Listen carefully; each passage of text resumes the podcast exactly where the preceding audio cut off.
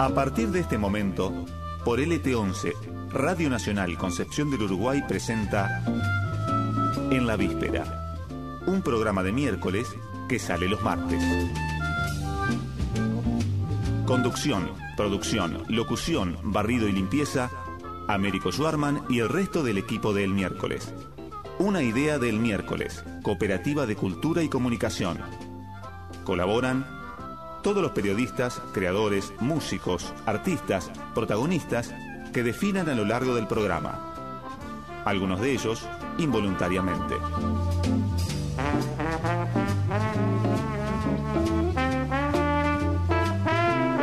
Acá nuestra abogada dice que ya podemos dar el resultado. ¿Cuál es? Este, y como ustedes saben, porque me estuvieron viendo, ya hablé con No te para de sonar. toda la gente que podía hablar. Así que ¿Cuál es el título, Roberto? podemos decir que este, hay un triunfo del Frente de Todos en la provincia de Buenos Aires que fortalece al gobierno de Alberto Fernández, que fortalece a Axel Kicillof. ¿Saben los resultados? Sí. En algún momento va a decir, "Oh, así va a ser o no. Va a tirar los globos Sí. amarillos, se va a quedar sola en el Sí. búnker festejando porque el resto Sí. tiene una cara larga, bastante peor que. La diferencia es de 8 puntos. Sí, Si es de 8 puntos, probablemente Juntos por el Cambio se va a replantear de por qué escondió a Macri. ¿Cómo te va? Ya estamos ¿Tomás? en conexión con... Sí, con Crónica. Acá está, ¿Crónica Roberto. Sí. ¿Qué haces, viejo? ¿Cómo te va? Oh, hola, ¿qué tal? ¿Cómo te va? ¿Qué hace, Navarro? Qué lindo, Sí. qué, qué están saliendo. ¿qué tenés, Roberto? ¿Qué, qué, qué boca de urna tenés? ¿Cómo estás? Buenas noches. Este, bueno, tratamos de hablar del piso, para no generar expectativas Sí. que, que después puedan ser defraudadas. Este, pero el piso de ahí, ahí, ahí puedo ver los cinco puntos y esperar el conteo. Es la primera vez que todos los bocadurnos que uno puede ver este, dan lo mismo, ¿no? Los de, Es cierto. los de Juntos por el Cambio. El intendente sabe, el intendente sabe. El intendente a las 2, 3 de la tarde se dio cuenta de lo que pasó en su distrito. Fueron a, a votar este, muy fuerte las barriadas, fueron todos, ¿no? Claro. Yo- quizás fueron a agradecer, quizás fueron a agradecer que fueron cuidados, ¿no? Quizá, quizá logramos que en esta pandemia haya sido revalorizado el valor del Estado, el valor de que te cuiden. La verdad es que Increíble, ¿no? Tenemos un pueblo que siempre lo criticamos, siempre decimos que somos un pueblo de mierda, pero algo ha registrado, digamos, ¿no? ha registrado que fue vacunado, que no le faltaron camas, que no le faltaron respiradores, que tuvo el IFE, el pequeño empresario que tuvo la ATP. Claramente lo ha valorado. Número. Está claro. ¿Con cuánto festeja el gobierno? ¿Con 5, con 7, con 8, con 4? ¿Con cuánto festeja? Gana, gana. Ahora, ¿con cuánto festeja? Yo, No eh, en esta pérdida de Macri que estamos hablando ahora, en este porcentaje que se está acentuando,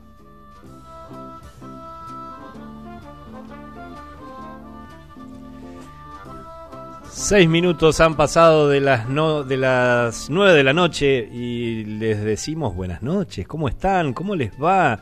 Estamos comenzando esta, este décimo programa de la cuarta temporada de En la Víspera, el programa de la cooperativa el miércoles, y lo comenzamos con ese, ese sketch. Realmente es un sketch, una cosa maravillosa. Los periodistas, les periodistas, porque había una periodista mujer también, eh, si quieren le ponen comillas eh, a la palabra periodista, pero bueno, eso es parte de lo que en nuestro país, en esta, en esta época tan rara que nos toca vivir desde hace algunos años, de un lado y del otro, ¿eh? de un lado y del otro, porque estos son los, eh, los, los lenguaraces, los, los voceros de, de un- una, una forma verdaderamente penosa de entender el periodismo, de un lado de lo que se ha dado en llamar la grieta. ¿no? Estos son los que minutos antes de que estuvieran los datos oficiales estaban ahí celebrando y dando sus interpretaciones con, con ese nivel de, de mediocridad, de, de malevolencia también, ¿no? Eh, escucharon ahí a, uno de esos periodistas que, que es este Méndez, decir que, que nuestro pueblo es un, un pueblo de mierda, lo dijo, lo dijo ahí públicamente para que lo escuche y, lo, y quede grabado todo el mundo, pero que en esta ocasión estaba contento con ese pueblo porque creía que habían ganado las, elecciones. Y, la contracara, que no la podemos mostrar, pero es la, la increíble alegría que tenían los conductores de los programas y de los informativos de los medios abiertamente identificados con eh, la oposición acérrima, fanática de, al- hacia el gobierno nacional, este, que prácticamente llegaron al éxtasis, al aire, ¿eh? prácticamente tuvieron un goce sexual cuando se dieron cuenta de que había una inesperada y catastrófica derrota del oficialismo en todo el país. Pero bueno, en esto, en esto, en este, en este mamarracho, en esta, en este sketch que ustedes escuchaban recién, protagonizado en este caso por Roberto Navarro, por si no lo identificaron, y por eh, este tristemente célebre Méndez y sus compañeros ahí en C5N. En esto han transformado los Lanata, los Víctor Hugo Morales, esa gente que alguna vez fue valiosa para, para el periodismo y fue referencia incluso para muchos de nosotros, en este mamarracho, en este sketch penoso, han transformado al periodismo de la República Argentina. Es bueno guardar esas grabaciones, ¿eh? es este, para, para conservarlas mucho tiempo. Pero bueno, damos inicio a nuestro programa de hoy, de esta noche, después del acto electoral del domingo, que sacudió el tablero político en Argentina, que generó que hoy haya análisis para tirar para arriba, ¿no? De parte de especialistas de consultoras y analistas políticos que el lunes te la explicaban, te la explican, te la cuentan con una claridad que claramente no tenían hasta, hasta la noche del domingo, ¿no? Ahora sí, ahora la saben y entienden perfectamente cada una de las razones por las cuales al gobierno le fue tan mal en las elecciones y cómo es posible esta noticia increíble de que a aquellos que tuvieron que irse por la puerta de atrás, apenas dos años, apenas dos años han pasado y hoy aparecieron festejando todos arriba del escenario, utilizados, creo que es uno de los es una de las herramientas de la democracia, utilizados por la ciudadanía para avisarle, avisarle a las autoridades nacionales que aquí abajo no hay para nada conformidad con el rumbo que están teniendo las cosas en nuestra querida, sufrida y siempre tan complicada Argentina. Así que bueno, damos inicio a nuestro décimo programa en esta cuarta temporada. Eh, les recuerdo nuestras redes sociales, por supuesto, como siempre. Búsquennos como el miércoles digital en Facebook e Instagram. Recuerden también que los programas de En la Víspera pueden escucharse unas horas después de salir al aire aquí por nuestra vieja y querida radio LT11, Radio General Francisco Ramírez, Radio Nacional Concepción del Uruguay. Pueden escucharse luego, en, un par de días las lo pueden buscar eh, a través de Spotify, donde nuestros compañeros están subiendo cada uno de los programas. Hoy además tenemos sorteo, así que pueden ingresar al Facebook del miércoles digital, seguir la página, comentar el post arrobar a un amigo y un ratito antes de terminar el programa vamos a estar dando a conocer quién es el feliz ganador o la feliz ganadora de un ejemplar de, del- de un bestseller uruguayense, ¿eh? Del- la historia, la primera parte de la historia de cómo se construyó el rock uruguayense, una de rockeros, se llama el libro, de nuestro querido amigo, el investigador Jorge Villanova, editado por supuesto por la cooperativa El Miércoles. Hoy ese será el obsequio, así que para participar del sorteo ingresen al Facebook, sigan la página y arroben en el, ahí en ese post, en donde aparece la tapa de una de rockeros, arroben algún amigo y de esa manera participan del sorteo. Eh, unos segundos antes de concluir la, la edición de hoy de En la Víspera estaremos contando quién se lo lleva. En la víspera, un programa donde no vemos las cosas como son, sino como somos. Acá nuestra abogada dice que ya podemos dar el resultado. ¿Cuál es? Este, y como ustedes saben, porque me estuvieron viendo, ya hablé con No te para de sonar el toda la gente que podía hablar. Así que ¿Cuál es el título, Roberto? podemos decir que este, hay un triunfo del Frente de Todos en la provincia de Buenos Aires que fortalece al gobierno de Alberto Fernández, que fortalece a Axel Kicillof. Los resultados, Sí. en algún momento va a decir, "Oh, así va a ser o no. Va a tirar los globos Sí. amarillos, se va a quedar solo en el Sí. búnker festejando porque el resto Sí. tiene una cara larga bastante peor que... La diferencia es de 8 puntos. Sí, Si es de 8 puntos, probablemente Juntos por el Cambio se va a replantear de por qué escondió a Macri.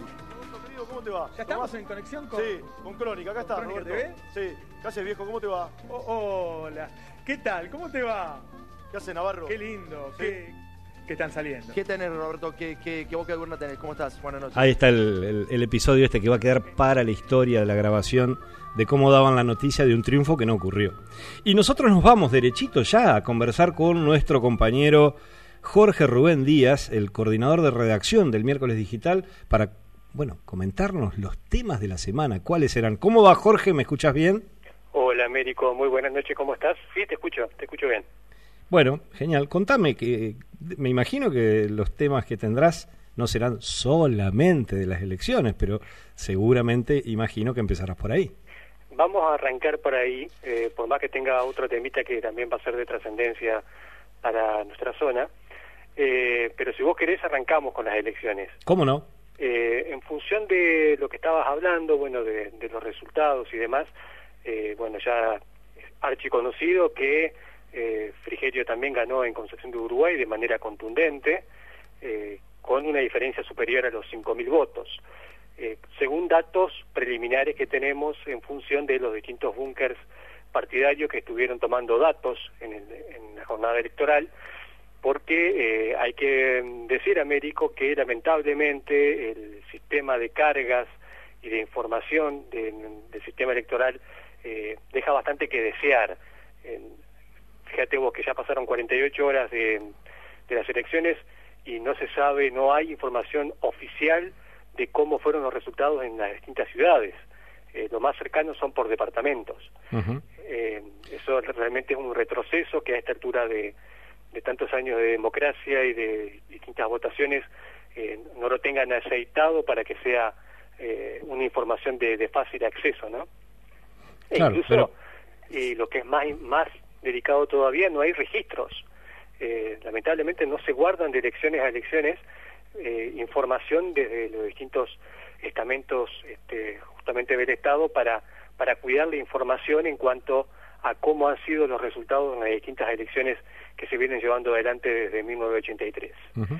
Pero en función de eso, según los datos que tenemos, Américo, eh, en Concepción de Uruguay eh, fue muy cómodo el triunfo del Frente eh, por Entre Ríos, lo que es Cambiemos, este, en aproximadamente son casi 18.000 votos lo que obtuvo Rogelio Frigerio en Concepción de Uruguay, mientras que Enrique Cresto se aproximó a los 13.000.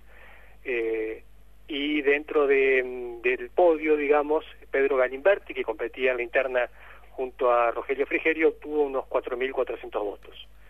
Eh, esos serían más o menos los, los resultados de, la, de, de- las fuerzas más votadas, ¿no? de los candidatos que fueron más elegidos por los, por los y las uruguayenses. Ya a nivel provincial la cosa es distinta, eh, si bien eh, obviamente la tendencia es la misma, con Frigerio con un amplio triunfo, eh, seguido por Enrique Cresto, y tercero también este, el candidato de radical de Frente por Entre Ríos, Galimberti, eh, ahí tenemos datos un poco más, más amplios que nos permite analizar las cosas desde otro lugar. Eh, si empezás a hilar fino, Américo, eh, tal como está reflejado en el informe del miércoles, si sumás los votos blancos, eh, de los sobres en blanco con los votos nulos, ahí está la tercera opción entrerriana, porque estamos hablando de aproximadamente 50.000 sobres que fueron o en blanco o los electores y electoras anularon su intención de voto. Este, por eso cuando los, las autoridades de mesa y fiscales abrían los sobres, se encontraban con distintos tipos de mensajes, eh, bueno, con, objetos extraños que se colocaban en los sobres, este, fotos, eh, en algunos casos con, con dinero, eh, otros con preservativos, en fin, de distintas maneras de expresarse de la gente eh, en función de, de expresar su, su bronca con, con, con esta elección, ¿no? Con los, los distintos candidatos. Sí, un poco, un poco en vano, ¿no? Porque eh, no a, es- a todo eso no lo ve nadie más que las autoridades de mesa y no, no- no- ni siquiera, qué sé yo, yo vi, por ejemplo, cartitas bastante extensas con un mensaje destinado a los políticos, que eso no les, no les llega. Hay, hay, que, hay que seguir haciendo un poco de docencia y decirle a nuestros conciudadanos y conciudadanas que si quieren protestar o reclamar, hay otros caminos, pero no es metiendo cosas extrañas en los sobres este, de votación. No, eso no. Realmente es este, tan inútil, iba a decir un, iba a utilizar una, un- una metáfora, un dicho popular que, que no creo que, que sea conveniente que lo usemos, pero realmente este, carece de, todo sentido. ¿no? Sí, sí, así es. De todas maneras, Américo, estableciendo una comparación con lo que fue el 2001, esto es no es nada, ¿no? En esa ocasión sí fue mucho más, más grave la, la expresión de, de la ciudadanía en cuanto a, al enojo. Este, de todas maneras, bueno, no, no, no, quiero tampoco entrar tanto en detalles con, con la elección en función de que vas a entrevistar en un rato a justamente a una persona que, que analiza esto, este, pero bueno, aquí en Concepción de Uruguay eh, más o menos los, los resultados que se dieron son muy similares a los que terminó arrojando eh, los distintos guarismos en las distintas ciudades entrerrianas, ¿no? Este, tranquilamente se puede decir que eh, es un reflejo de lo que pasó en toda la provincia de Entre Ríos. Bien, Jorge, ¿qué otra cosa tenemos? Bueno, eh, yo te decía recién que además de las elecciones hubo un hecho que se conoció hace pocas horas, eh, que los distintos medios porteños de Proyección Nacional lo estuvieron divulgando eh, y nos roza a nosotros, eh, tiene que ver con esa actividad eh, que se viene ya llevando adelante hace muchos años, eh, que, que, está eh, en el marco de un plan de proyecto humanitario que realiza el Comité Internacional de la Cruz Roja con, con ayuda del equipo argentino de antropología forense, que están eh, buscando y reconociendo eh, los, eh, los distintos cuerpos de los soldados que cayeron en combate en las Islas Malvinas.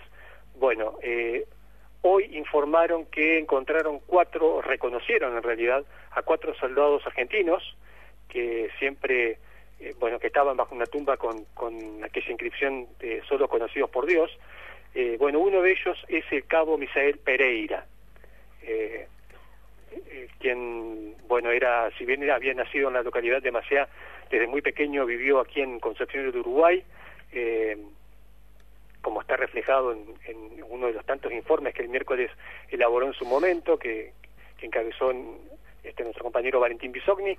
Eh, hay un informe que se llama Iluminados por el Recuerdo. Aquellos que estén interesados en indagar nuevamente eh, pueden eh, buscarlo en, justamente en el buscador del miércoles digital y ahí van a encontrar eh, la historia de, de, Carlos Misael Pereira, eh, que por otro lado hace instantes estuvimos eh, intentando dialogar con, con una de sus hijas, que es que es también este oficial del ejército, eh, para preguntarle y bueno, tener eh, algunos testimonios de lo que significa esta, esta noticia, ¿no? De que eh, ubicaron el, el cuerpo de, de uno de los uruguayenses que están descansando en, en nuestras Islas Malvinas.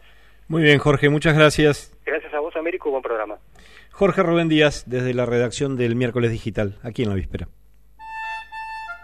En la víspera, el mejor programa de radio que usted podrá escuchar. A esta hora, por esta radio.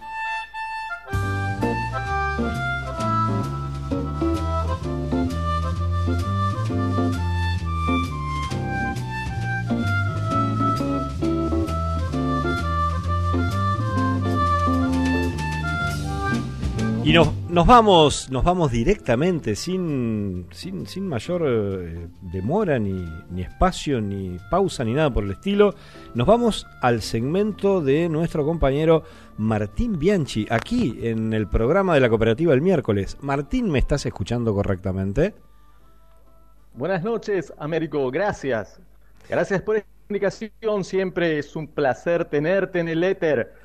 Querida Radio Nacional de Concepción del Uruguay, llegando a toda la inmensidad de hogares de nuestra querida ciudad, llegando sobre las ondas hertzianas y hoy más que nunca democráticas y populares, ¿verdad? Quizás eh, me percibas un poco afectado esta noche, porque me la pasé la tarde del domingo escuchando los programas especiales sobre el recuento de votos y aún tengo un poquito de síndrome de Estocolmo. Si me disculpas un segundo, querido Américo, nos está llamando nuestro corresponsal en la escuela número 74 de Colonia Las Chorongas. Buenas tardes, ¿cómo estuvo todo por ahí? Buenas tardes. Por acá el acto comicial se desarrolló con toda normalidad hasta las 13 horas, cuando un fiscal general quiso tirar su pedo y se cagó. Por suerte tenía muchas boletas con las que limpiarse. Gracias, gracias por la información. Bien, Américo. Como ves, fue una fiesta cívica en todo lo ancho y lo alto de ese término. Las 18.03, vamos ya mismo con nuestro enviado especial que se encuentra en la vereda de enfrente del correo a traernos toda la información al instante. ¿Cómo va todo por allá, Ricardo? Acá no hay nadie todavía. Gracias, muchas gracias por ese informe exclusivo y si me disculpas, Américo. Voy a hacer una pequeña y minúscula pausa para tomarme la pastilla y ver si puedo salir. Como decía ese hermoso Spots, este estado en que me encuentro. Es un segundo, ¿no? ¿eh?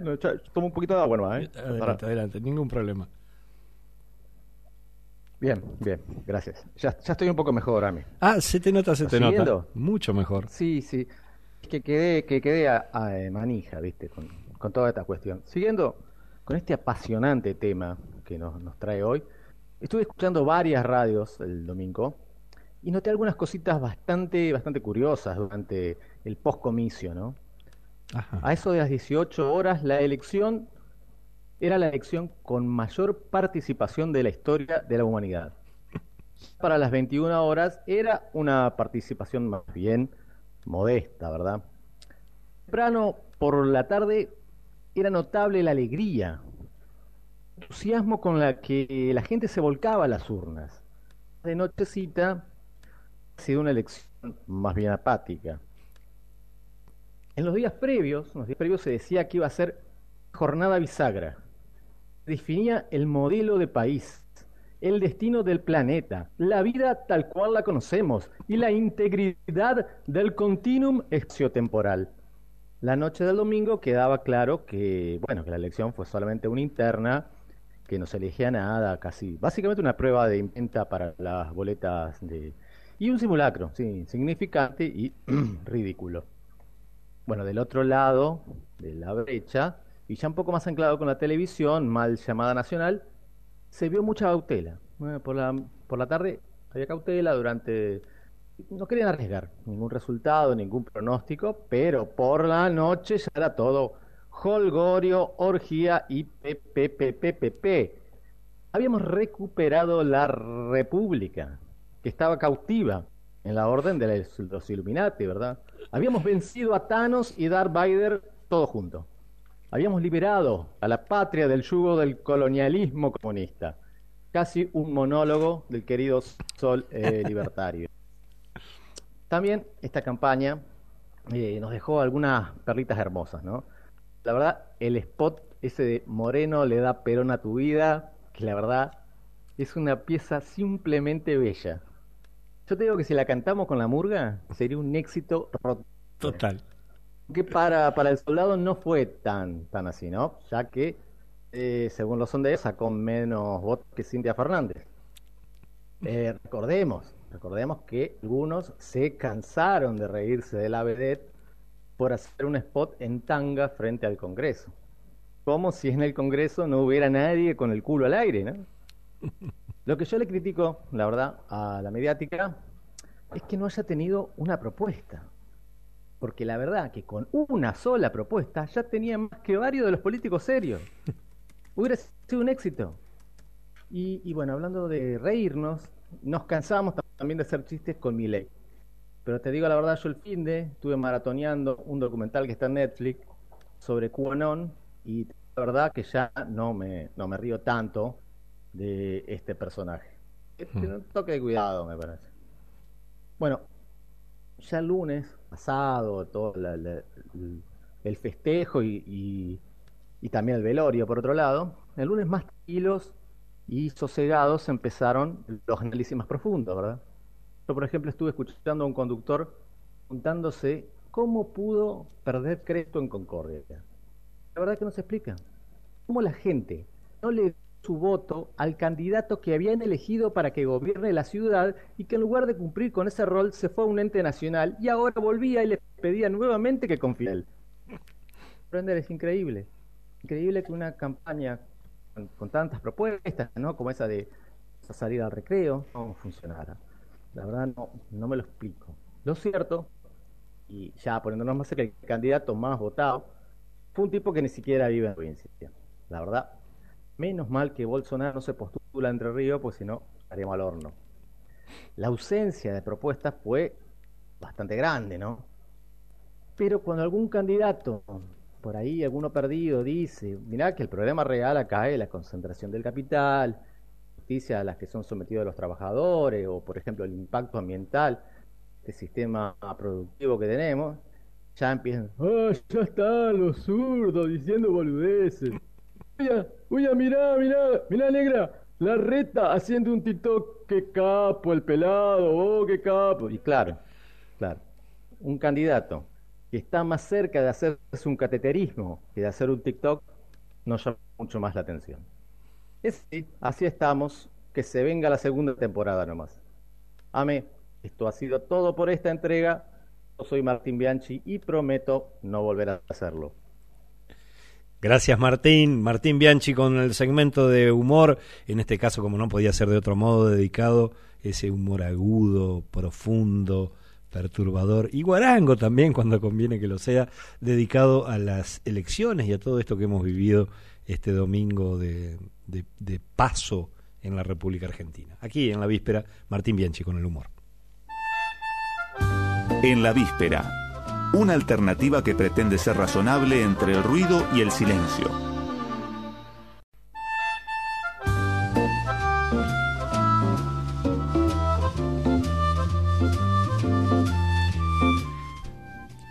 Ocho minutos pasaron, nueve minutos pasaron de las nueve y media de la noche. Estamos, seguimos, estamos metiéndonos en el segundo bloque de En la Víspera, el programa de la cooperativa el miércoles, y vamos a dialogar ahora mismo con uno de los, uno de los profesionales que en nuestra provincia, que en Entre Ríos, se dedica a, a bueno, a trabajar, a hacer estudios de opinión pública, de imagen de las dirigencias políticas, a trabajar con la información que tiene que ver con cómo la comunidad percibe las, eh, la, imagen de sus dirigentes, de sus gobernantes.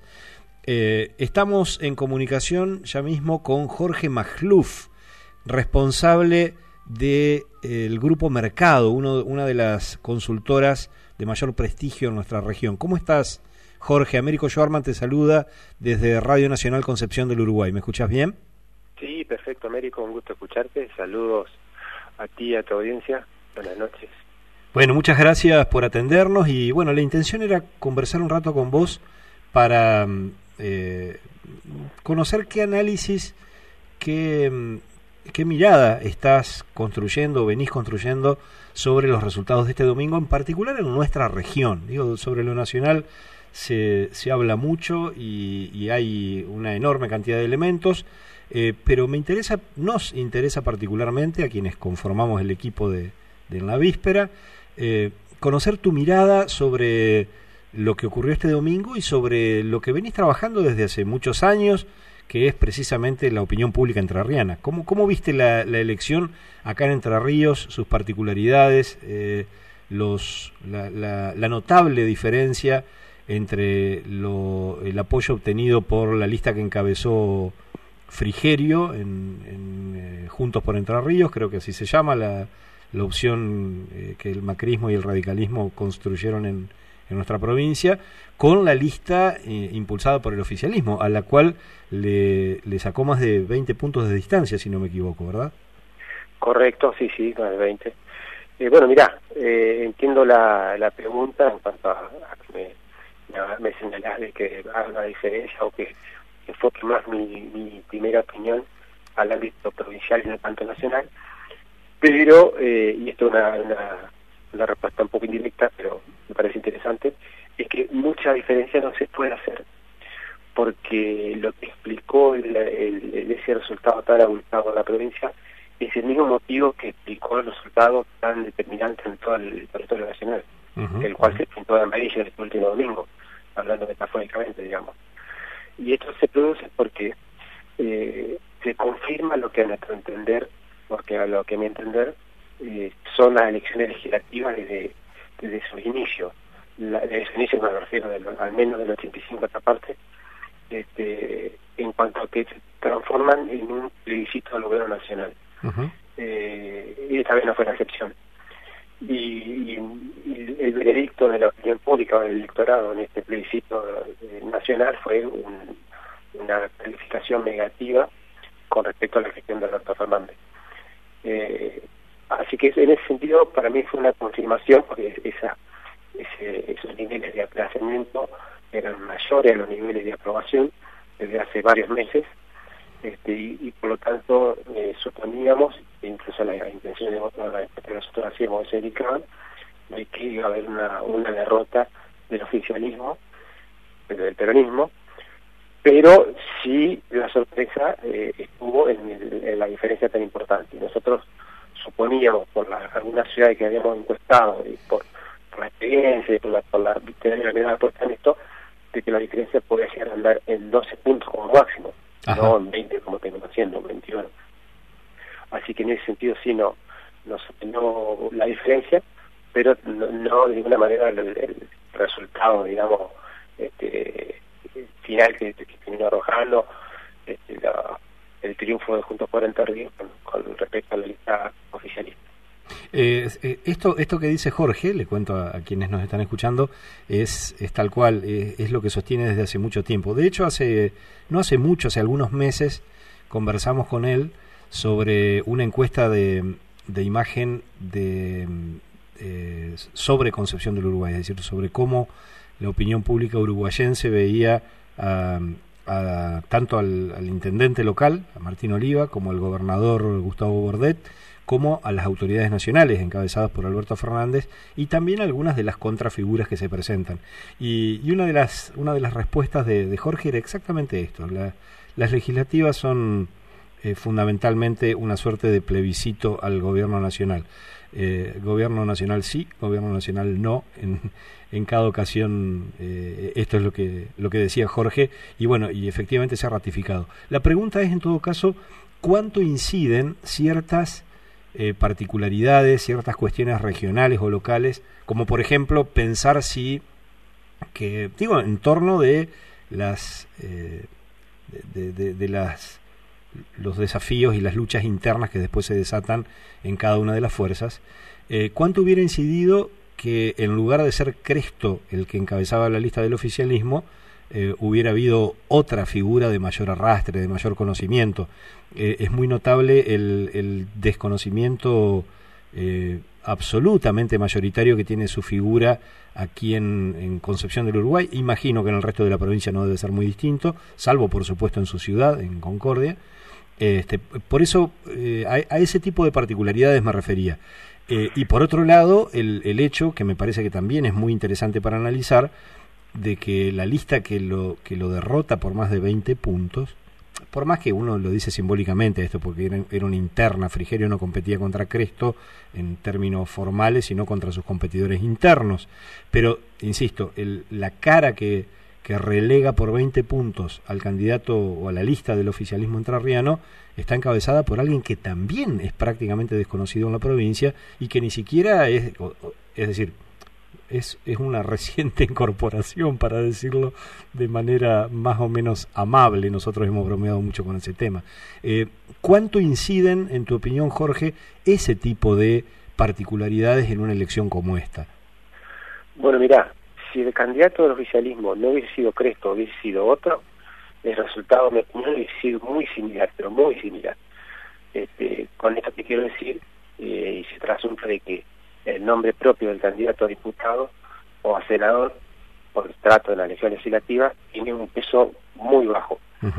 Eh, yo me animaría a decir que lo que se votó en términos generales, en términos de mayoría, digamos, este domingo, fue un voto contra el gobierno nacional o un voto contra Cristina.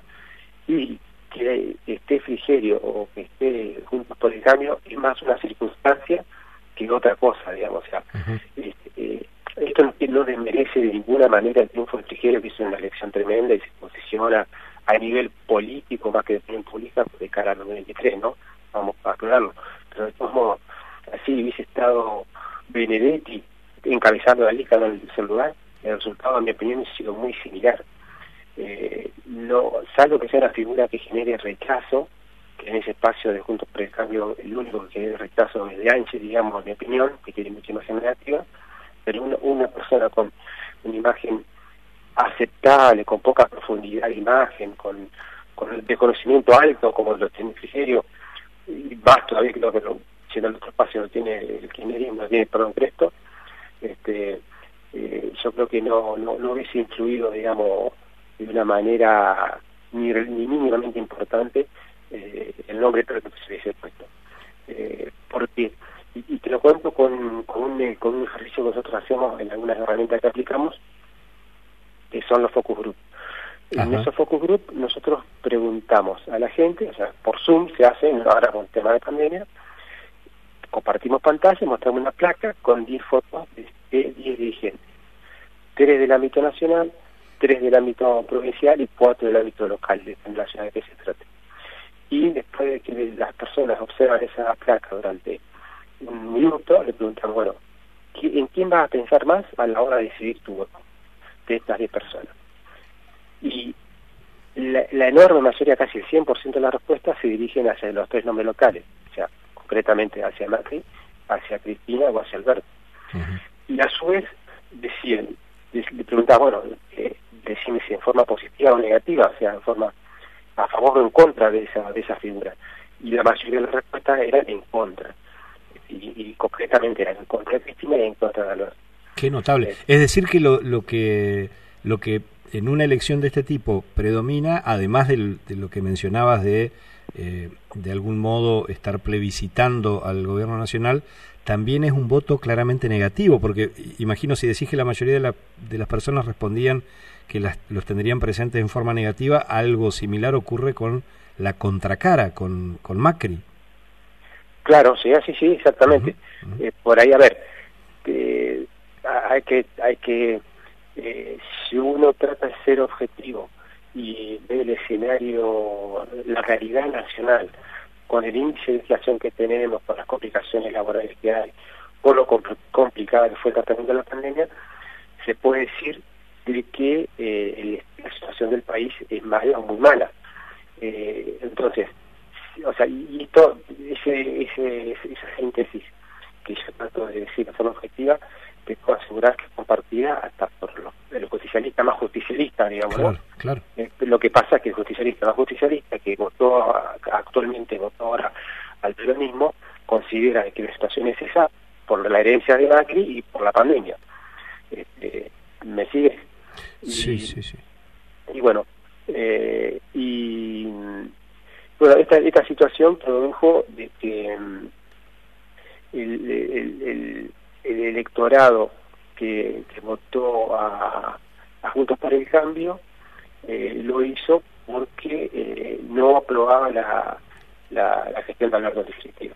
Y permíteme decir la diferencia con respecto al 2017, que no se produjo ahora en el, en el 2021 la cual es que el nivel de desaprobación que tenía Macri en el 2017, cuando ganó ampliamente la legislativa, no era muy eh, diferente a la desaprobación de, de, de Alberto.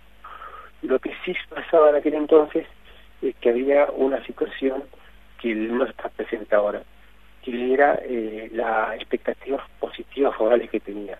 En aquel entonces estaba la sensación de, o, o el, domi- o el pensamiento dominante era, a Macri le falta más tiempo para lograr resultados. Hicimos los esfuerzos ahora y para llegar los beneficios después. Eh, o sea, había expectativas positivas. Desaprobación, pero expectativas positivas. Y la diferencia que en este 2021 había desaprobación y expectativas negativas. El- las expectativas negativas tienen que ver, Jorge, con eso que habitualmente se pregunta en, en- en las consultas a la ciudadanía eh, respecto de si cree que el año próximo va a ser mejor o peor. ¿A eso te referís? Claro, pues sí, exactamente. Eh, y bueno, esa opinión de que va a ser ma- mejor o peor, el, el encuestado el entrevistado la construye según el, que esté mandando al- momento, eh, le, le, otorgue eh, potencialidades positivas para, para dar esa mejor situación. Eh, que, y bueno, que claramente no lo está viendo en Alberto, digamos, no con claridad. Yo creo que que las expectativas positivas de, de, de Macri en aquel 2017 eran bastante altas comparadas a las expectativas positivas de que tiene Alberto en la actualidad. Este, bueno, que, que una primera instancia para lograr la aprobación de una gestión es lograr primero la, esa expectativa positiva y bueno, después si se concretan lograr la aprobación o no. Pero bueno, est- estas dos cosas en momento parecían no estar pasando con el gobierno nacional. Eh, Jorge, la, respecto de la presencia o la, la magnitud de los votos, de la sumatoria de los votos en blanco y los votos anulados que hubo en esta elección, que, que si uno lo suma parecieran ocupar el, el espacio, eh, el espacio vacío de una tercera fuerza política en la provincia de Entre Ríos. Eh, si mirás la secuencia histórica, eh, ¿cómo, eh, ¿cómo es? ¿Cómo es? ¿Es menor, es mayor que en elecciones legislativas anteriores? Es, es mayor, es mayor y bueno, va de la mano con el creciente descontento que hay con la clase política, digamos. Eh, que incluso si yo tuviera que si yo tuviera que cuantificarlo a ese descontento con lo que yo percibo en mis trabajos, como el Info, como la encuesta, todavía se queda corto todavía ese ese ese descontento, ese ese nulo más más blanco que vos hacer referencia. Sí, va creciendo, pero a un ritmo más este más lento de lo que lo que uno palpa por, por ejercer la actividad que yo ejerzo. Es decir, que en, la- en el trabajo de investigación previo aparece una, una intención aún mayor de, de anular voto o de votar en blanco. Eh, eh, se expresa la falta de representatividad con mucha más profundidad y claridad. Eh, eso, digamos. O sea, se si lo miramos al revés, Jorge, ¿es, es legítimo, es válido como análisis decir que el voto a Frigerio tampoco implica una esperanza o una expectativa positiva, sino que es fundamentalmente la expresión del rechazo a las a los resultados que hasta ahora viene mostrando el gobierno nacional. En absoluto, en absoluto es así como decís, o sea, absolutamente, porque yo no absoluto, absolutamente es así, o sea, no, es un voto anti, yo no tengo la menor duda, es un voto anti gobierno, un voto castigo eh, a la foto, a la mala, a la gestión mal percibida, a la, al no control de inflación, a, a- a la no creación de, de, trabajo y principalmente te diría algo que engloba todo esto es un voto castigo a- al divorcio de la agenda, digamos, o sea, el divorcio de la agenda de la agenda política con respecto a la agenda de la opinión pública. Eh, digamos, no, no, no se escuchó, no se escucha en campaña ni, ni, ni previo la campaña eh, mensajes claros de cómo se va a hacer para controlar la inflación, cómo se va a hacer para crear más fuentes de trabajo, más oportunidades para los jóvenes. Se escuchan otros temas que son irrelevantes para la opinión pública. Este, desde el lenguaje inclusivo para ser más extremo hasta otras cuestiones un poco más no tan irrelevantes, digamos, los hechos concretos. Este, y bueno, todo eso produce enojo. Entonces, ese, esa, ese divorcio que yo lo, lo, lo, lo percibo hace el año que vamos a cumplir 20 años en la consultora. Y Lo percibo, nunca hubo un buen, un buen romance, digamos, entre la política y la opinión pública. Por ahí, en algún pasaje. Bueno, de hecho, cuando, cuando arrancaste con la consultora era uno de los peores momentos Exactamente. de descrédito de la dirigencia política. eh, que el que se vayan todos, absolutamente. Y bueno, como estaban las expectativas tan bajas, vino Néstor Kirchner con logros económicos, con un perfil muy carismático, y hubo una reconciliación temporal que se fue perdiendo poco a poco, y te diría que de ese entonces hasta ahora ha sido constante y progresivo esa, esa división, digamos, entre la agenda la agenda pública, la agenda política y la, agenda de la opinión pública, la agenda de la gente común. Eh, Jorge, una, una más eh, en relación con un, un mito muy, muy común, muy presente en, en este tipo de, de elecciones, sobre todo en el peronismo, ¿no? Eh, si yo interpreto bien tu análisis y, y lo que tu- las- tus investigaciones previas y ahora el resultado electoral eh, parece sostener con mucha contundencia respecto de, cómo interpretar los procesos sociales que se viven, eh, eso tan meneado, tan utilizado de que los dirigentes locales, los intendentes que, conservan buena imagen o que eh, acaban de tener, acaban hace un par de años, ¿no? de tener eh, grandes elecciones locales, este, no habrían jugado y por eso la lista oficialista eh, tiene pocos votos. Es claramente un mito, ¿verdad? No pasa por ahí el asunto. Por más esfuerzo que hagan, no hay manera de trasladar cuando, cuando el diagnóstico que está haciendo la población es yo acá lo que voy a hacer es votar en contra, expresarme en contra eh, o a favor, ¿no? Pero fundamentalmente, tal como lo decía, la cosa viene por el lado de expresar el rechazo, el disgusto a los resultados de una política nacional. Es, eh, según tu mirada, es, es un mito esto de que los intendentes o los dirigentes o las caras eh, populares de cada ciudad del peronismo podrían trasladar esa buena imagen que, pueden tener a, a una lista eh, en una elección legislativa del tipo de la que acabamos de vivir. Total y absolutamente. Eh, yo hoy casualmente leía un- una declaración de un, de un peronista de la vieja guardia, que prefiero no decir quién es, este, que decía algo así como nos faltó militancia o falló la militancia, algo de eso. Este, y la militancia no te baja la inflación, no te, no, no, no, no te consigue trabajo, no te genera expectativas reales, digamos, te puede mitigar, te da la aspirina, que está bien que, te- que se dé, digamos, hay que pasarla bien, se entiende y hay que ser solidario, bueno, todo bien con eso, pero pero de eso se, se- hay una saturación con respecto a eso, digamos.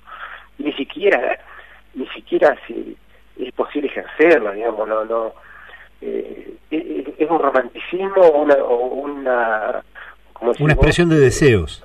y sí, o una antigüedad, una expresión de deseo, un romanticismo, una fantasía, llamarle como quiera, pero es eh, lam- lamentablemente, eh, y se van a enojar los viejos peronistas, los, los, los viejos políticos, eh, es una antigüedad irrelevante, digamos, o sea, no, no, y de, los hechos concretos yo he, he observado intendentes que han puesto el cuerpo en esta elección y le ha ido pésimo a su ciudad y al revés, o intendentes que no han puesto el cuerpo, que se, se abrieron un poquito, no se esforzaron tanto, pero los resultados no fueron tan malos.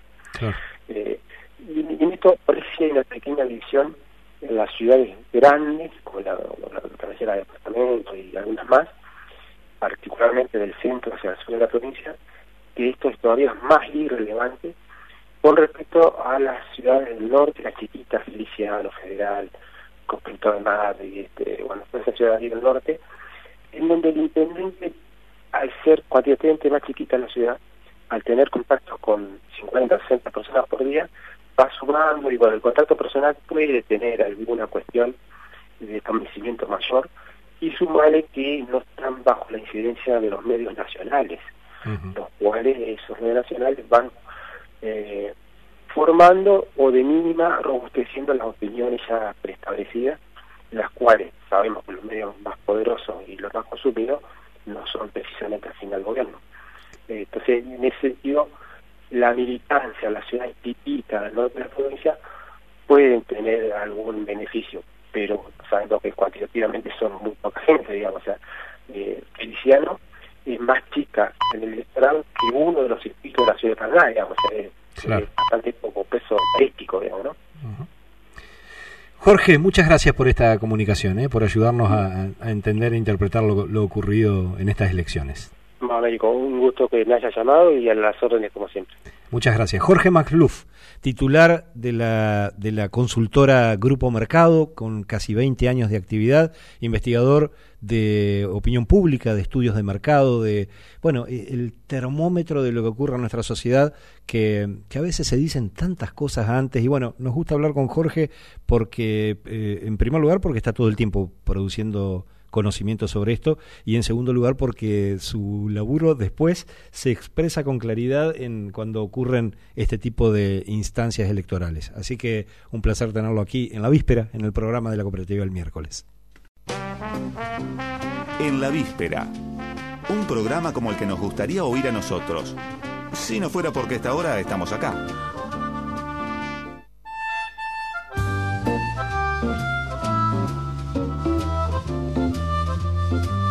Cinco minutos han pasado de las 10 de la noche, nos metemos en el tercer bloque y recién me doy cuenta que nunca anuncié lo que iba a haber en este programa. Un poco tarde, ¿no? Una hora más tarde voy a anunciar que en lo que resta de esta emisión del programa número 12 de En la Víspera, vamos a tener, en este bloque que viene, vamos a tener a nuestra compañera, nuestra productora general, pero además columnista de género, a Clara Chauvin, con quien hablaremos en, apenas en segundos eh, sobre cultura de la cancelación. E inmediatamente después tendremos a nuestra nutricolumnista, a Irene Schwarzman, con quien estaremos conversando acerca del reloj biológico. A ver qué será sobre este asunto. Eh, mientras tanto, les recuerdo que sigue en marcha el concurso. Hoy obsequiamos un ejemplar de Una de Rockeros, el bestseller de Jorge Villanova, en donde se cuenta la historia de cómo se construyó el rock uruguayense, editado por supuesto por la cooperativa El Miércoles, así que ingresen al Facebook del Miércoles Digital, sigan la página, arroben a algún amigo o amiga en el post y un ratito antes de terminar el programa vamos a estar dando a conocer quién es el afortunado o afortunada que se lleve ese ejemplar de una de rockeros. Y ahora en segundos, separador, y vamos a la columna de Clara Chauvin sobre género. Las cosas vistas desde acá, con mucho espacio para la cultura y un lugar relevante para la sonrisa y la reflexión.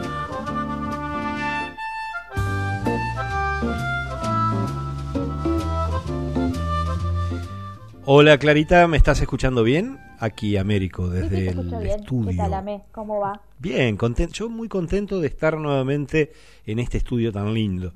Que bueno, ojalá, Sí, me imagino. ojalá Me pronto imagino podamos sí. estar todos acá, pero bueno, por ahora restricciones mediante, solito, como corresponde. ¿Cómo estás vos? Muy bien, este, y, y tal como habías comentado hace un ratito nada más, hoy vamos a hablar de un tema que viene dividiendo las aguas, la verdad, que tiene que ver con cultura de la cancelación.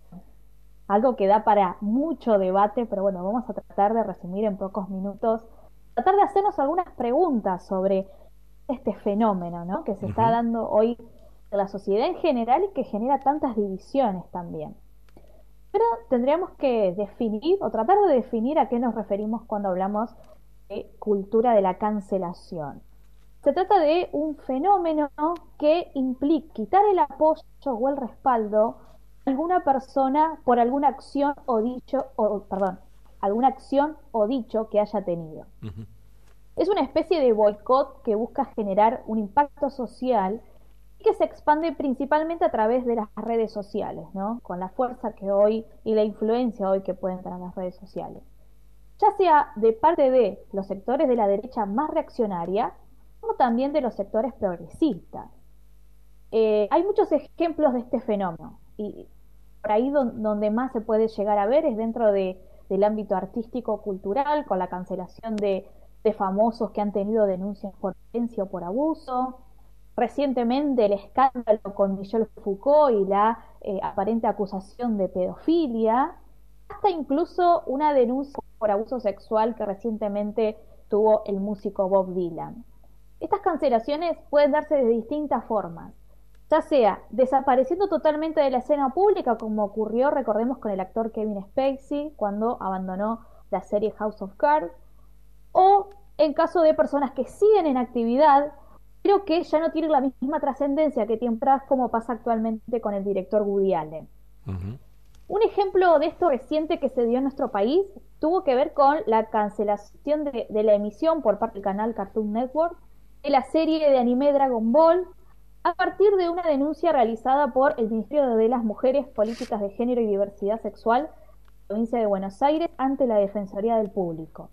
Esto se dio a partir de un episodio en donde un personaje tiene actitudes que reproducen y normalizan la violencia sexual hacia las mujeres. Esto obviamente que puso el grito en el cielo por parte de ya varias generaciones de fans de esta serie, que hay que destacar que es una serie que se emite por televisión desde la década de los 90, no es, una, no es algo nuevo. Y esto abrió un nuevo debate que es, ¿sirve que la solución ante la violencia de género, en este caso particularmente de la violencia simbólica, eh, sea exclusivamente punitiva? También tenemos que preguntarnos hasta dónde este tipo de cancelaciones presentan una verdadera reparación para con las víctimas de violencia. Por otro lado, por otro lado a veces eh, límites comienzan a ponerse un poco frente a los personajes o productos culturales que son cancelados. Así como puede ocurrir con alguna celebridad que es denunciado por abuso, también ocurre con personas que por una declaración a través de los medios o en redes sociales son cancelados, a partir de algo que dijeron. Entonces, nueva pregunta, ¿se puede medir con la misma vara un hecho penal con un dicho circunstancial por más repudiable que sea? Algo que sí me parece muy interesante y hasta que me, hasta me parece que podríamos sacar como positivo dentro de este debate es cómo hace posible poder desmitificar ciertos personalismos, ¿no? Poder bajar de pedestales a ídolos, que en su mayoría son varones, parecían impolutos e indiscutibles, poder quitarles esa mística de una supuesta perfección y poder ver sus lados más humanos con todas sus miserias, y que si cometieron un delito tengan la sanción que merecen. un caso de esto es del, ya conocido productor Harvey Weinstein, que luego de décadas de éxitos y premios Oscar, de una total impunidad para acosar y abusar, finalmente está en la cárcel gracias a todas las actrices y mujeres de la industria que se animaron a denunciar. Creo que la apuesta tiene que pasar por conocer los contextos, por sobre todas las cosas siempre escuchar a las víctimas. Cada quien puede elegir o no si ver una película de Woody Allen o de Roman Polanski, ver o no un libro de Michel Foucault, o si escuchar o no una canción de Bob Dylan. Pero a la vez tenemos que saber y entender quién es quién, quién hizo qué, es decir, tener toda la información necesaria para que cada uno y cada una pueda sacar sus propias conclusiones. Entonces, ¿cuánto podemos seguir cancelando la cultura que justamente por ser habla de quiénes somos como sociedad? Todo esto es parte de nuestra historia y es imposible cancelarla. La necesitamos para reverla, para reinterpretarla, analizarla y así construir memoria. Todo no puede cambiarse, pero sí hacer todo lo posible para un mejor futuro. Creo que ningún debate está cerrado ni es definitivo y la cancelación pura solamente puede llevar a la anulación total de cualquier discusión posible. Quienes apostamos y creemos en el feminismo como un constante ejercicio crítico de la realidad, entendemos que no podemos establecer ninguna forma de absolutismo. Caso contrario, si empezamos a remarcar qué hay que ver, qué hay que escuchar o qué hay que leer, ¿eso en qué nos convierte? Dejo la pregunta ahí en el aire. Para pensar. Para pensarlo, claro, y totalmente, sí, sí. Yo, yo personalmente coincido mucho con, con, el desarrollo que haces. Me acordaba mientras, mientras hablabas, me acordaba de un episodio muy reciente que fue, tuvo bastante impacto pocos días atrás, que fue la, la quema, la quema pública de, de libros, de historietas, de Tintín, de Asterix, eh, algunas de Disney también, en Canadá, que generó mucha, mucha controversia. Eh, una, una forma eh, además muy muy llamativa de cancelación, ¿no? Quemar, quemar los, los sí. libros.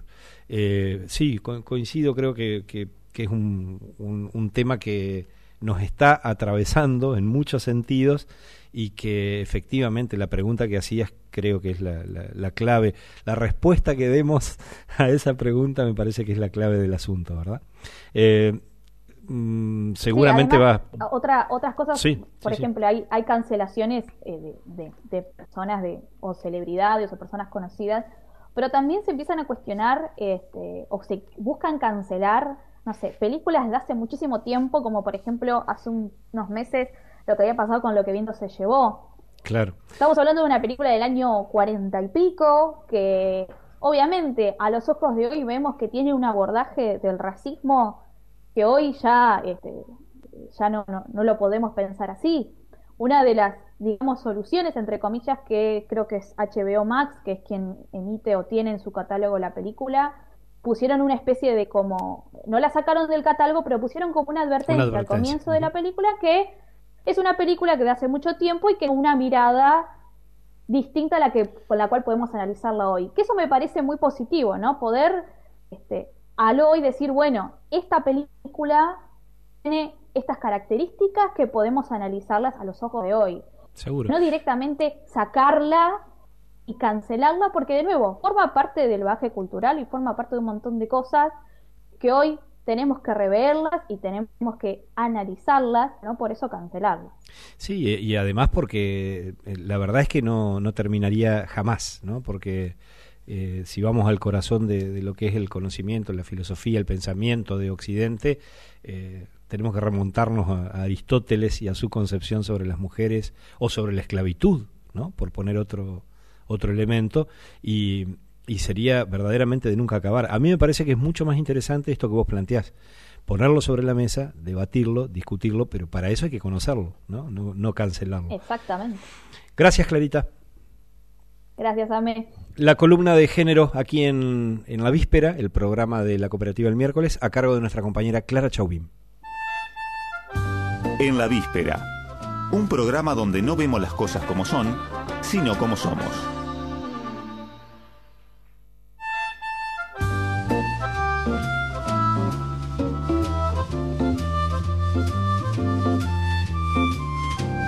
Y así, así con, con el ritmo jovial, incesante que nos caracteriza, vamos ya mismo a la columna de nutrición aquí en, en la víspera con nuestra nutricolumnista. Le gustó, creo, a Irene esta calificación, así que ya mismo la saludo. ¿Cómo estás, Irene? Buenas noches, todo bien. Sí, me gustó, me dio un poco de ternura, esa es la realidad. Nutricolumnista, sí, sí. Aparte salió muy natural, fue como la nutricolumnista. Lo estuve preparando que- todo el día, todo, todo, el, todo, el, todo este martes estuve pensando en cómo presentarte y ahí salió lo de nutricolumnista. Eh, no, yo quiero una cortina, eso es lo que quiero. Sí, ya viene, ya Alguna viene. con, Una con mucha presentación, onda. sí. Estamos en eso, la producción está trabajando en ese tema. Muy bien, muy bien. Bueno, eh, voy a traer un tema muy interesante hoy, interesante para mí, eso no significa que sea interesante para todos.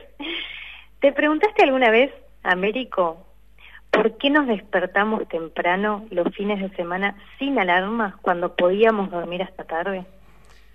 Eh, a mí me viene pasando que me despierto todos los días temprano sin alarma, pero sospecho que tiene que ver con el título de tu columna de hoy, ¿verdad? Con eso que me Sí. anunciaste del reloj biológico. Sí, de hecho, hay más preguntas todavía. Por ejemplo, ¿por qué me cuesta más ir al baño los fines de semana? ¿Y por qué tenemos hambre en un determinado momento del día? Como mucha más hambre que el resto del día. Bueno, todas estas preguntas distintas se responden con el reloj biológico. El reloj biológico es quien lo va orquestando, como si fuera un director de la orquesta, ¿no? Y nuestro cuerpo y, y el conjunto de órganos fueran una orquesta a dirigir. Eh, los animales, las plantas y, y los humanos en general eh, sincronizamos nuestro reloj biológico con las rotaciones terrestres y por eso los cambios en, en la luz todos los días tienen una importancia que es biológica. Los cambios en la luz, en la, en la Los luz cambios solar. en la luz. Ajá. Sí. Ahora voy a explicar un poquito más sobre eso, pero además de esta importancia biológica que acabo de mencionar, el tema del reloj biológico es de interés científico porque tiene aplicaciones clínicas incluso, en el sentido de que se puede ayudar a determinar cuál es la mejor hora para administrar un fármaco o para aplicar un tratamiento en particular. Para dar un simple ejemplo, yo en consultorio suelo trabajar con algunos suplementos eh, de origen mineral. Algo simple como, por ejemplo, el selenio. La recomendación es consumirlo a la mañana. Bueno, ¿por qué podría llegar a tener que ver con esto? ¿no? Por definición, el, el reloj biológico es un grupo de células que se llaman neuronas reloj y que están en el núcleo supraquiasmático, en el hipotálamo, en nuestro cerebro. ¿Te lo puedes imaginar, más o menos? Tipo, este grupo de células en el núcleo, en el hipotálamo, en el cerebro. es como la canción, ¿viste? Hay una olla en el barquito, en la mar, no me Sí, sí, acuerdo sí, cómo. Ajá, en el Esa- fondo de la esa mar. canción. Tal vez la puedes cantar en el próximo, en la próxima columna. Ahora, ahora busco Bueno, la letra, sí. En fin, a lo que voy con esto es. O sea, la vos me estás diciendo, Irene, que eh, están identificadas las células especializadas en ordenar nuestro reloj biológico. Está, eh, está digamos, perfectamente identificadas. ¿Es, ¿Es así? ¿Te interpreté bien? Es así y más bien. De hecho, hasta está estudiado en este momento la relación entre estas células, entre estas neuronas reloj y el desarrollo de determinadas enfermedades, como pueden ser las enfermedades metabólicas, el mismo envejecimiento y el cáncer. Pero bueno, esto es, eso ya me estoy repasando y ni siquiera lo había preparado para la columna de hoy, así que eso no lo voy a mencionar. O sea, Lo no- que no, sí voy yo a te iba, te iba a hacer otra pregunta, pero no, no sé si... Claro. si- ¿Sí? Te la- Bueno, no, adelante, adelante, sí. Haz- No, te, iba a preguntar, eh, eh, como, como derivación de la anterior, si, si están identificadas esas neuronas que manejan nuestro reloj biológico, ¿eso quiere decir que los humanos estamos en condiciones de, por ejemplo, frenar, interrumpir nuestro reloj biológico? Tal cual, totalmente. Exactamente lo que estás diciendo. Sí, tal cual. Si, si estas neuronas reloj son las encargadas de regular este ritmo circadiano a través de una activación o inhibición de órganos, en este caso la epífisis o glándula pineal, que es la encargada de producir, por ejemplo, melatonina y cortisol, entonces nosotros, los humanos, podríamos a través de interrumpir o promover el funcionamiento, regular las propias secreciones de nuestro cuerpo. ¿Qué tal? Digo, para ser más clara, las secreciones glandulares, la regulación de la temperatura corporal, el funcionamiento del cerebro, todo eso depende del reloj biológico. Todo eso para que se imaginen las personas que están escuchando en este momento y digan, bueno, pero ¿a qué se refiere concretamente con esto? no Porque todo bien con las neuronas, todo bien con este núcleo raro de decir, raro de pronunciar, eh, es como para jugar un ahorcado. Pero ¿qué tiene que ver con nuestra vida cotidiana? Esa, esa sería ¿en, qué, ¿En qué afecta? en, ¿Cómo se manifiesta? Bueno, para dar algunos ejemplos, alrededor de las 7 de la mañana termina la producción de melatonina. ¿Quién es esta melatonina? Es una hormona que induce o prepara el cuerpo para el sueño. ¿Y cuándo se empieza a producir esa melatonina? A las 9 de la noche del día anterior. ¿Cómo? ¿Ante qué? Ante el estímulo lumínico, la luz y la oscuridad. Empieza a caer el sol y empieza a oscurecerse todo y se empieza a producir la melatonina, que es la que va a preparar a nuestro cuerpo para, por ejemplo, el reposo. De este modo, la melatonina también va a ayudar a que el cuerpo concentre la circulación sanguínea más que nada en el cerebro y no tanto en otros órganos. Por eso también a las 22.30 se suprime el movimiento intestinal. Por eso la recomendación de cenar temprano, y ligero. Claro. Para no dormir pesado, precisamente por, por esa... Exacto, porque se va a frenar. Si vos estás cenando alrededor de las diez y media de la noche y, te acostaste inmediatamente, perdiste. Eh, hasta la mañana siguiente y de hecho hasta las ocho y media de la mañana, donde se reanudan los procesos de digestión y absorción, esa comida que ingeriste la noche anterior no se va a tocar. Claro. Entonces hay algunas cositas que empiezan a hacer sentido, esto de eh, desayunar como un rey, ¿no? Cenar como un mendigo, me, me hace pensar un poco en, en mi abuelo, que es una frase muy típica de él, donde algunas cosas empiezan a, a tener sentido. Otro ejemplo, antes del mediodía se produce un salto, salto de presión arterial, de repente sube muchísimo. ¿Dónde se han encontrado la mayoría de los, los problemas cardíacos, los infartos cardíacos e hitus hemorrágicos? A la mañana, coincidente con este salto de presión arterial. Otro ejemplo más, este ya es el último y continúo con la columna.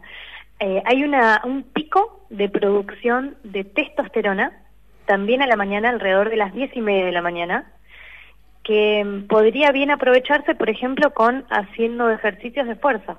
¿Por qué? Porque la testosterona va a ayudar a todo mi sistema muscular en generar esa carga, esa fuerza. Entonces me va a costar mucho menos que si lo hago en la tarde-noche. Eh, eh, Irene, una pregunta que bueno, no sé si la, tenés preparada, pero por, si no por ahí anotala como para eh, una próxima columna. Este tipo de modificaciones que se producen en el, en el metabolismo de las personas en relación con la cuestión de la luz solar, ¿Tienen el mismo impacto o son efectos similares en, varones y mujeres o hay diferencias entre, entre géneros? No he, no he leído que haya diferencia por género, ya que si bien hay una diferencia en cierta producción de hormonas que también va a responder a otros ciclos, podríamos mencionar el ciclo menstrual de una mujer, que ya no va a ser circadiano, o sea, no va a ser de 24 horas, sino de en promedio 28 días, de igual modo nos vamos a ver afectados ante los efectos de la luz y de la oscuridad, que en realidad son los principales reguladores del ciclo circadiano o del reloj biológico, mejor dicho. Entonces, principalmente es el tema de la luz y de la oscuridad, que eso va a afectar por igual a hombres y mujeres. Esto está bueno entenderlo para poder aprovechar y mejorar ese funcionamiento del reloj biológico y hacer coincidir mis actividades diarias con, con mi trabajo fisiológico, se podría decir. Eh, ante esta pregunta que hiciste vos antes, de ¿se podría interrumpir este reloj biológico? La respuesta es sí. Y si pensamos en quiénes son los factores que interrumpen este reloj biológico, podemos respondernos solos ante las recomendaciones relacionadas con la cronodisrupción. Entonces, por ejemplo, algunos factores. El descanso inade- inade- inadecuado en cantidad y en calidad de tiempo Ajá. de sueño. Digo, bueno, una recomendación en, en relación a eso, ¿cuál sería? Tratar de descansar mejor, tratar de acostarse más temprano, tratar de no acostarse y saber que en el medio de la noche algo me va a despertar. Podrían ser las ganas de orinar, los ronquidos de mi compañero. Otro factor que puede interrumpir este reloj biológico son las comidas a deshoras y en poca cantidad, comer desordenado, cualquier cosa, que me falten nutrientes también. El estrés, la exposición a la luz artificial hasta tarde. Digo, Claro. volvemos a lo mismo, nuestro sistema, nuestro reloj biológico se regula a través de la luz y de la oscuridad.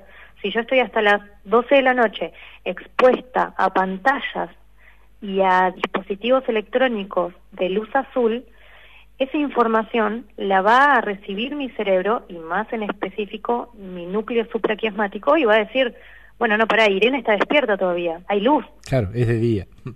¿para qué voy a producir melatonina? No, no, esta chica tiene que seguir despierta, vamos a mandarle cortisol, que encima es una hormona del estrés que me mantiene despierta, pero en cantidades excesivas me lastima. Para ir cerrando, otros factores que pueden interrumpir este reloj, las condiciones de la habitación, el frío, los ruidos, si es muy duro el colchón, si la manta me queda incómoda, la ingesta de estimulantes a, a la hora de dormir, tipo mate, café, azúcares, hasta tarde, cuando ya tendría que mi cuerpo ir preparándose para el descanso, no para continuar con la estimulación. La actividad física nocturna también me estimula demasiado. Mi cuerpo tiene que iniciar un reposo. y por ejemplo el jet lag, que es más para los viajeros, que ejemplo, eh, tengo una amiga que salió de la Argentina haciendo paradas, ¿no? Pero termina arribando a Australia. En Australia hay, si no me equivoco, 14 horas de diferencia. Cuando llegó a Australia tenía un quilombo que tenía ganas de dormir, pero en Australia era recontra de día, se le desorganizó todo el reloj Claro. biológico solamente por ese viaje donde había una, una relación distinta en las horas, en los usos horarios. Qué bueno. En fin. Bueno, muchas gracias Irene. Muy eh, instructiva tu alocución sobre el reloj biológico. Me quedaron algunas preguntas que seguramente te transmitiré para una próxima columna. Muy bien, perfecto. Irene Schwartzman, nuestra nutricolumnista, aquí en la víspera. En la víspera, el mejor programa de radio que usted podrá escuchar. A esta hora, por esta radio.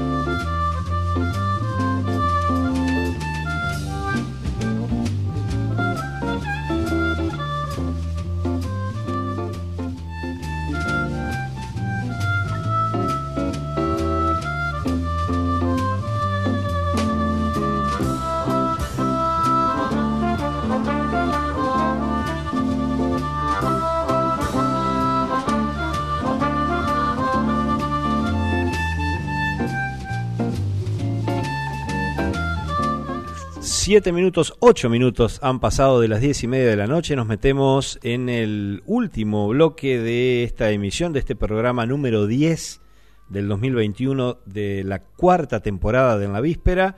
Y creo que nunca lo anuncié, bueno, lo anuncio ahora. Vamos a estar conversando en, en unos minutitos, vamos a estar conversando con una de las activas, de las inquietas integrantes de Yotibenco, un espacio de teatro independiente integrado por actrices, por eh, teatristas, directoras, docentes de nuestra ciudad, que funciona en Maipú 88, donde se desarrollan, eh, bueno, por supuesto, funciones teatrales, pero también talleres y, y actividades de, de formación teatral para todas las edades. Anduvimos por ahí hace poquito, así que vamos a estar conversando con una de las chicas que eh, animan, que lideran este emprendimiento cultural, teatral de nuestra ciudad.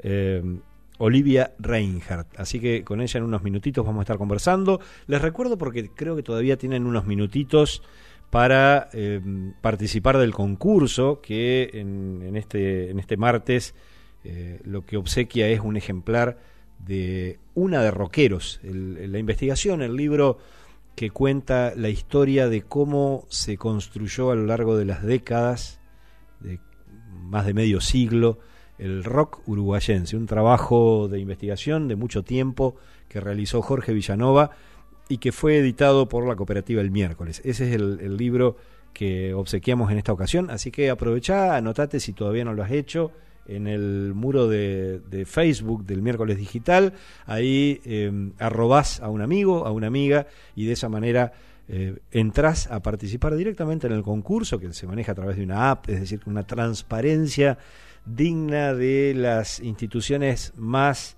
preclaras de nuestro país, como caracteriza la cooperativa el miércoles. Y unos segunditos antes de que termine el programa vamos a estar anunciando quién es el feliz o la feliz ganadora o ganador de, de este ejemplar de una de Roqueros. Y bueno, y ya ahora sí, en este momento vamos a, dialogar, vamos a presentar a nuestra próxima entrevistada, que es Olivia Reinhardt.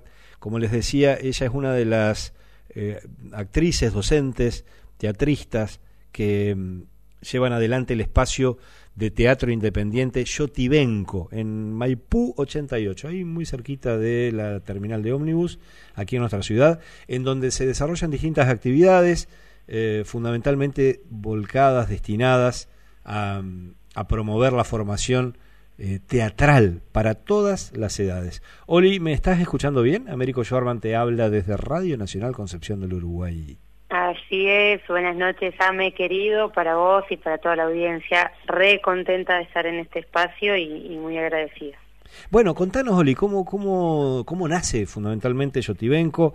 Yo sé quiénes, quiénes son las activas e inquietas integrantes, pero contanos también quiénes son tus compañeras eh, y en qué andan en este momento. Ah, en muchas, muchas cosas andamos. Bueno, eh, Yotibenco ya existía hace un tiempo de la mano de Marifé Franco, esta actriz, gestora y directora que tiene esta ciudad, gran actriz. Desde hace un tiempo ella venía mm, eh, sosteniendo un espacio, un local en calle Galarza, que bueno, llevaba este nombre, Yotibenco, y, y este año, a principio de este año, eh, yo hace muy poquito que vivo en la ciudad, pandemia de por medio, así que bueno, este año eh, abrió el juego Marifé y, y nos conocimos junto con Solange Restaino y Nati Cuestas y abrió el juego a que entre las cuatro empecemos, empecemos a pensar eh, Marifé siempre dio talleres eh, de teatro, pero bueno, ella empezó a pensar que podíamos eh, armar eh, una serie de talleres como con una formación continua y le empezamos a llamar escuela al proyecto, ¿no? Escuela y queríamos conservar el nombre Yotibenco porque es un nombre que Mari viene, viene sosteniendo y trabajando hace mucho, entonces le agregamos el LAS, entonces empezamos a pensar un espacio de formación teatral que se llame Escuela Las Yotibenco y así como, así fue como, bueno, eh, nos reunimos y diagramamos todos los talleres que se, que se dictan en este espacio y estábamos ahí en, en calle Galarza, en un local pequeño, nos fuimos conformando como grupo, conociéndonos entre nosotras, aprendiendo cómo trabajaba la una la otra y surge siempre siempre bromeábamos y decíamos bueno cuando tengamos un espacio más grande porque bueno imagínense que un espacio pequeño más el protocolo de laburo teatral y todo era muy todo era muy acotado.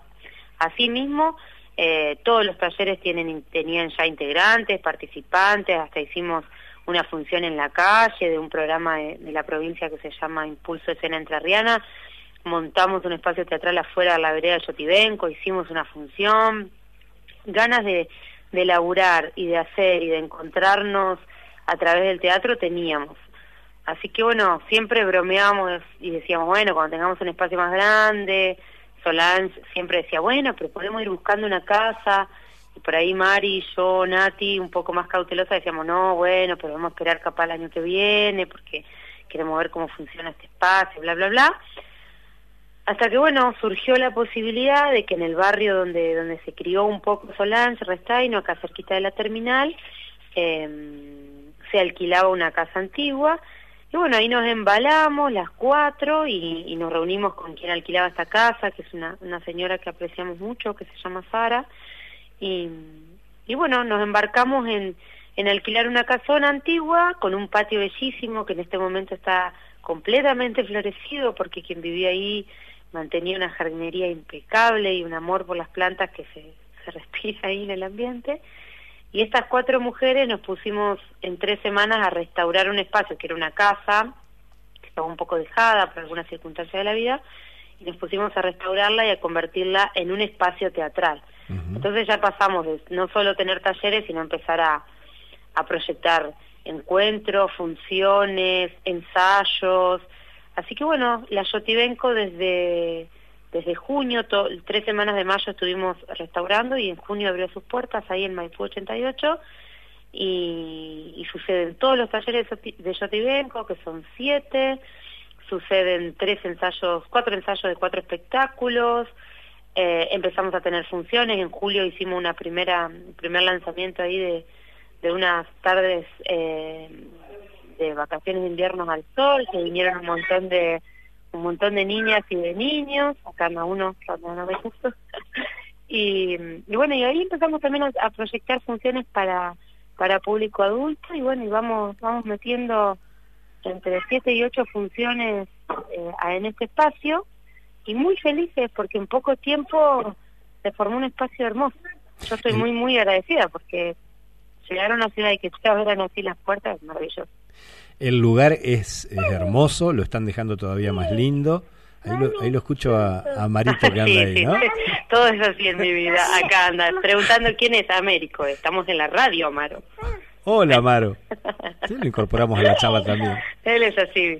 Eh, Oli, yo te conozco tu, tu, trayectoria y tu, tu labor, pero por ahí está bueno hacer mención a que eh, cada una de las de las cuatro de las cuatro mujeres de, de Las Yotibenko eh, tienen una trayectoria de mucho laburo, pero creo, creo, creo yo que es la primera vez que hay en, en Concepción del Uruguay un emprendimiento de este tipo liderado por cuatro mujeres teatristas eh, y, y, bueno, y con, con esta descripción que hacías de una eh, ebullición de actividad, ¿no? Que está, me parece que está buenísimo. Eh, tuvimos la oportunidad con esto que vos mencionabas de las restricciones propias del protocolo. Eh, un puñado de espectadores, tuvimos la posibilidad hace unos pocos días de, de presenciar un espectáculo realmente de, de, gran nivel con el componente extra, al menos para muchos de, nosotros me parece que es un, un, elemento muy valioso de que en, en, el, en, la labor creativa de los, de los textos, estos monólogos que presentaron cada uno de ustedes, eh, hay un laburo personal de investigación y de creación de ustedes, lo cual realza también la propuesta, por eso me parece muy interesante mencionarlo. ¿Vas a tener, van a tener eh, próximas funciones de esos monólogos? Y sí, mira, la, la idea es que sí, porque hay un montón de gente que se quedó con ganas de ver. Eh, nos, nos da la sensación, primero, de que en este momento la ciudad es el único espacio teatral a nivel independiente, seguro, pero también a nivel teatral directamente. hay auditorios que están en reflexión, la Casa de la Cultura después de lo, de lo terrible que les pasó también. Entonces, se ve que eh, además de que sea el único espacio de teatro, la gente tiene ganas de salir, tiene ganas de ver, o al menos tenemos esa sensación y esa esperanza también de que, bueno, tantas restricciones y tanto encierro, quizás ahí el ser humano tiene ganas de ver algo en carne, en carne claro, sí, sí. Y, y bueno, y estamos planeando, sí, nuevas funciones, tenemos ahí ya una agendita armada y próxima a salir, porque... Mm, nosotros estamos sorprendidas de que la gente está sumándose un montón, porque además después de cada actividad que hacemos también nos consultan por clase, ¿viste? empieza a pasar este efecto así contagio y, cada semana participa mucha gente del espacio, mucha gente que está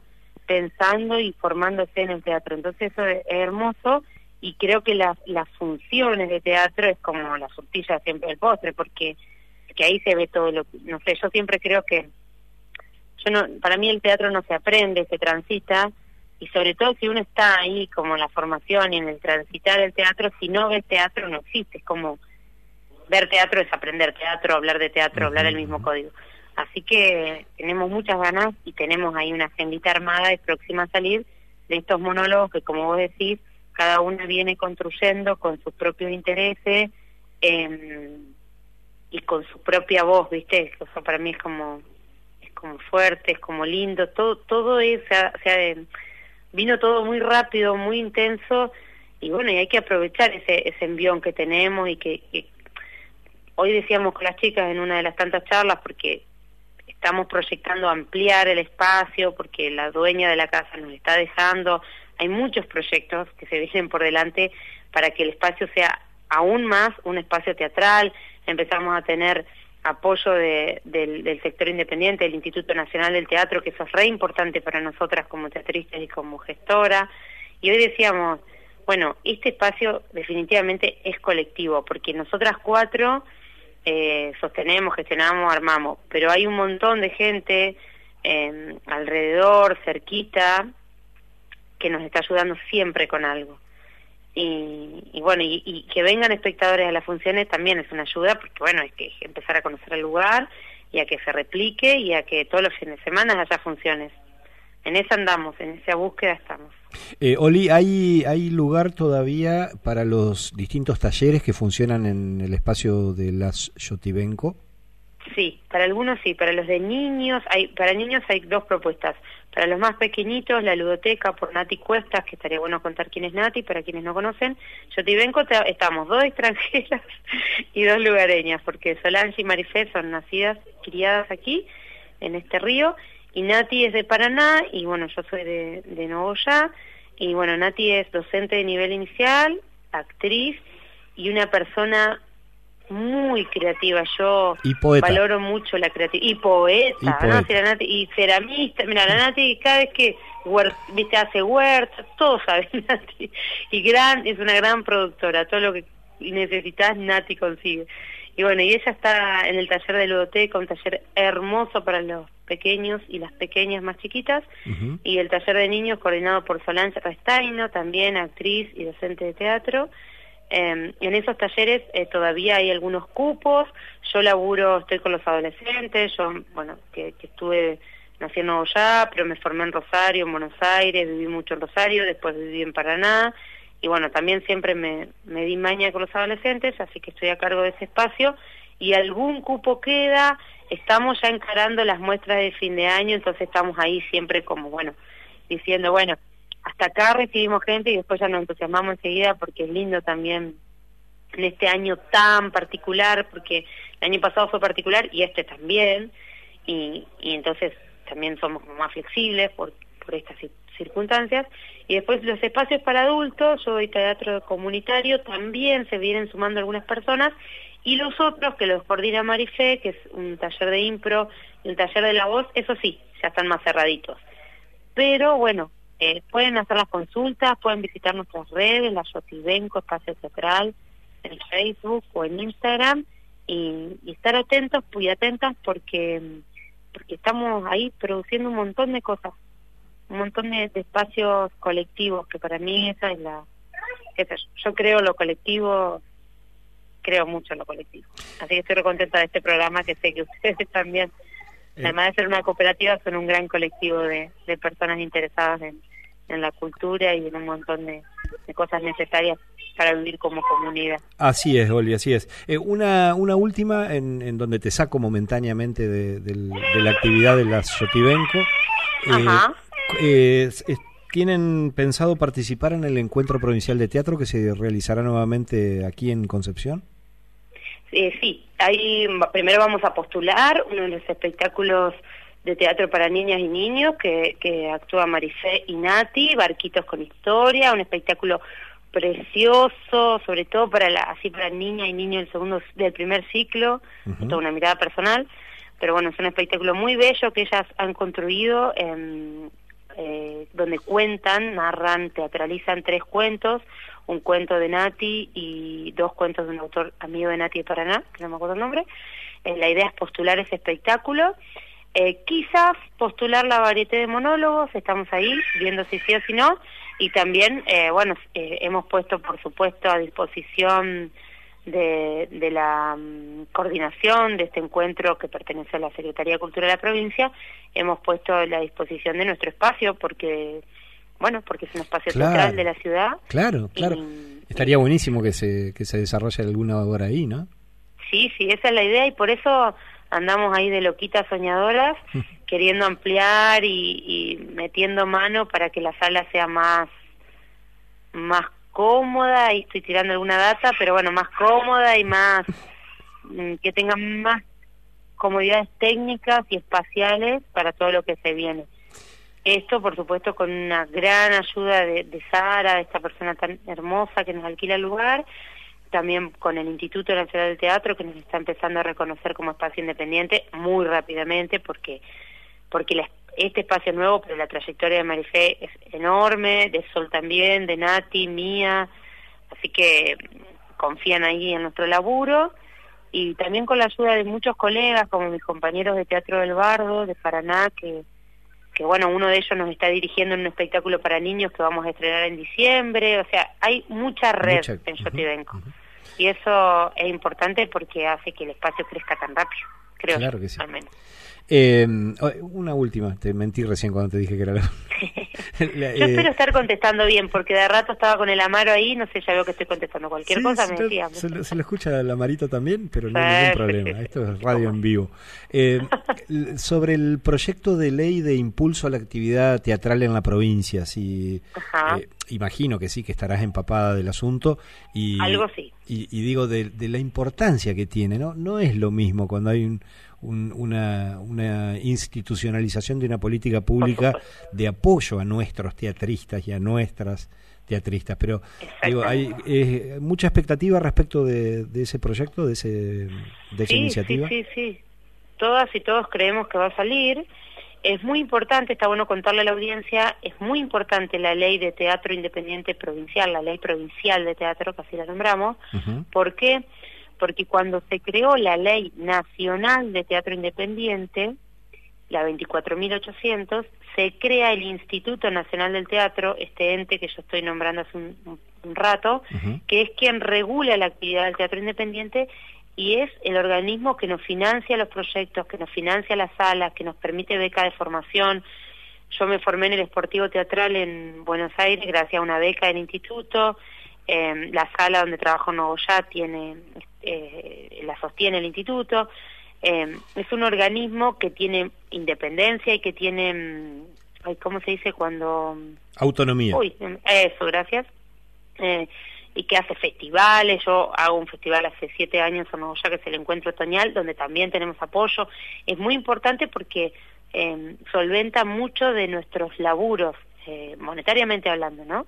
Nos permite desarrollarnos, podemos vivir del teatro porque porque porque trabajamos un montón, porque nos levantamos a las 8 de la mañana y vamos a ensayar. Yo hoy pinté un- eh, nuestro nuestro auto a pedales que vamos a usar en un espectáculo infantil, lo pinté yo hoy. Digo, nos levantamos y laburamos.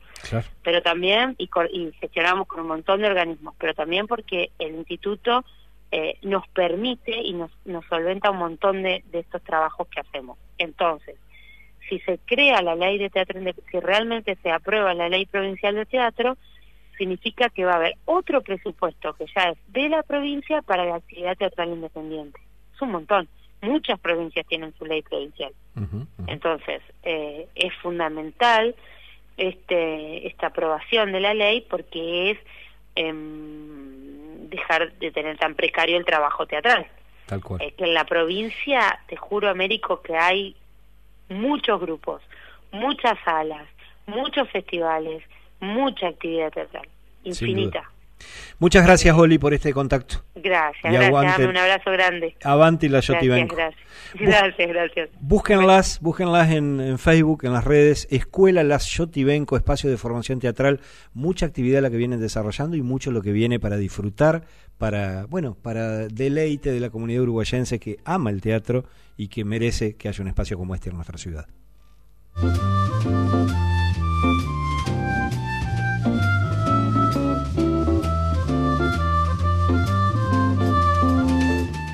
Y cuando ya empezamos a mirar el reloj como para eh, rumbear luego hacia la puerta y empezar a despedirnos, eh, tenemos que anunciar la, la ganadora, la ganadora, iba a decir el ganador, pero no, es la ganadora de nuestro concurso del obsequio de una de Roqueros, el, el libro, la investigación de Jorge Villanova, una narración muy agradable, muy, muy llevadera acerca de cómo se produjo el fenómeno de la construcción del rock nacional en toda esta región. La ganadora es, suena en trompetas y mandolinas, Alejandra Haidt. Alejandra Haidt es la ganadora. Me suena, la conozco esta chica. Bueno, que se comunique por privado con las redes del miércoles digital para coordinar la entrega de su merecido obsequio. Y nos vamos, nos despedimos, como siempre recordándoles que este es un programa de periodístico cultural que aspira a ofrecer una mirada humanista desde nuestra ciudad, apoyada en un análisis naturalista de la vida que enlaza coyuntura y estructura con ejes en la región, el ambiente, los derechos humanos y el bien común, con informes, entrevistas a protagonistas, mucho espacio para la cultura y un lugar relevante para la sonrisa y la reflexión. Nos encontramos el próximo martes, que estén muy bien. En la víspera. Conducción, producción, locución, barrido y limpieza, Américo Schwarman y el resto del equipo del miércoles. Una idea del miércoles, Cooperativa de Cultura y Comunicación.